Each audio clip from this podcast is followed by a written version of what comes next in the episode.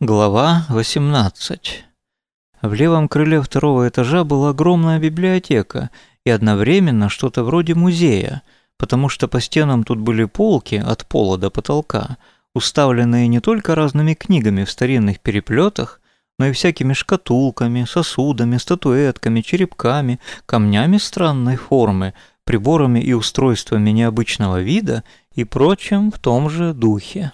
Подобного рода предметами были заставлены также большие столы посередине помещения. «Нифига себе!» — сказала Полина в легком обалдении. «Ладно, тут я позже пороюсь. Сейчас надо посмотреть, что там в правом крыле».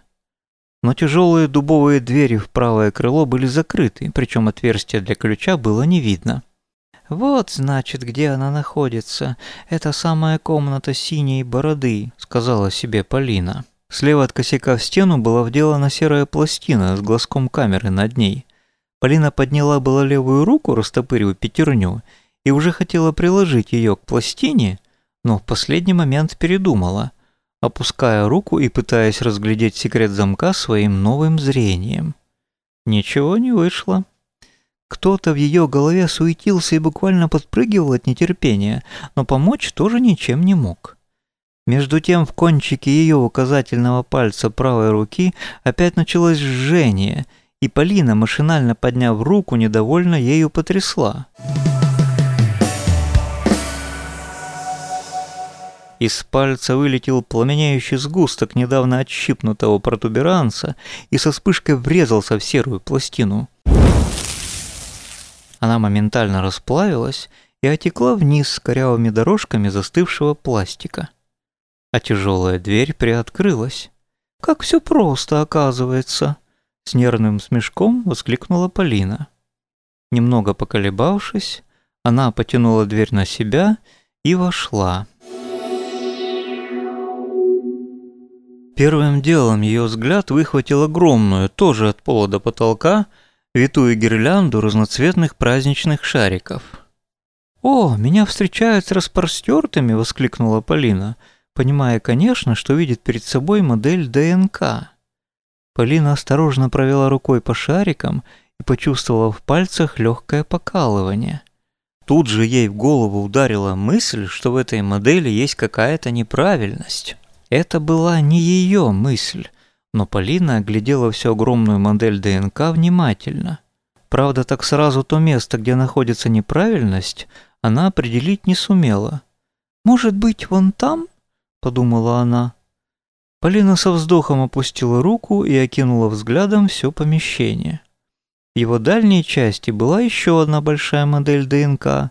Вдоль левой стены стояли какие-то замысловатые приборы непонятного назначения, а все свободное пространство занимало десятка три статуи юной танцующей балерины в натуральную величину в наряде, украшенном перьями.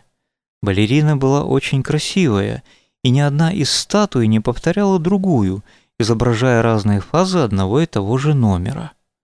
Что-то очень знакомое было в лице и самой фигуре балерины, и, присмотревшись, Полина с ошеломлением поняла, что это она сама. «Это что, такая шутка?» — сказала она в полном замешательстве. «И вообще, я танцевала умирающего лебедя один единственный раз на отчетнике в училище, и он не мог...» Э, то есть мог? Конечно, мог. Ведь концерт был открытый.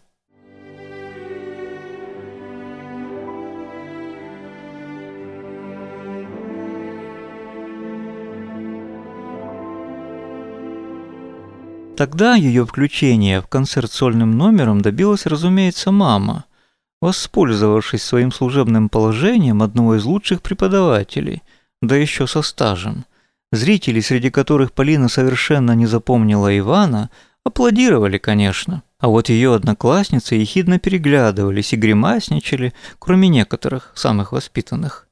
В их глазах Полина видела сочувствие, и это было еще больнее. Ведь она сама прекрасно понимала, что ее лебедь был неловким и угловатым. Но только не здесь, не в запечатленных волшебных движениях этих статуй, наполненных удивительной грацией. Полина попыталась коснуться ближайшей статуи, но ее рука прошла насквозь. Это были не статуи, это были голограммы.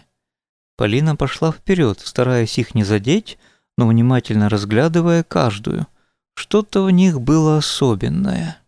Выражение лица балерины, как и экспрессия ее рук, ног и всего тела, от изображения к изображению менялись, но наполнялись они не мукой и предсмертной скорбью, а все более явной радостью жизни. В общем, это был не тот лебедь. Тот был умирающий, а этот умирать не собирался. Он вообще отказался от смерти и готовился к полету куда-то в прекрасные далекие края.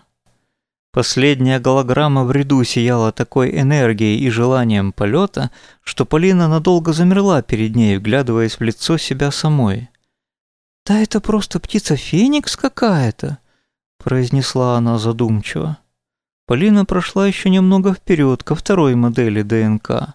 Протянув руку, она коснулась разноцветных шариков очень осторожно, уже будучи готовой к покалыванию в пальцах.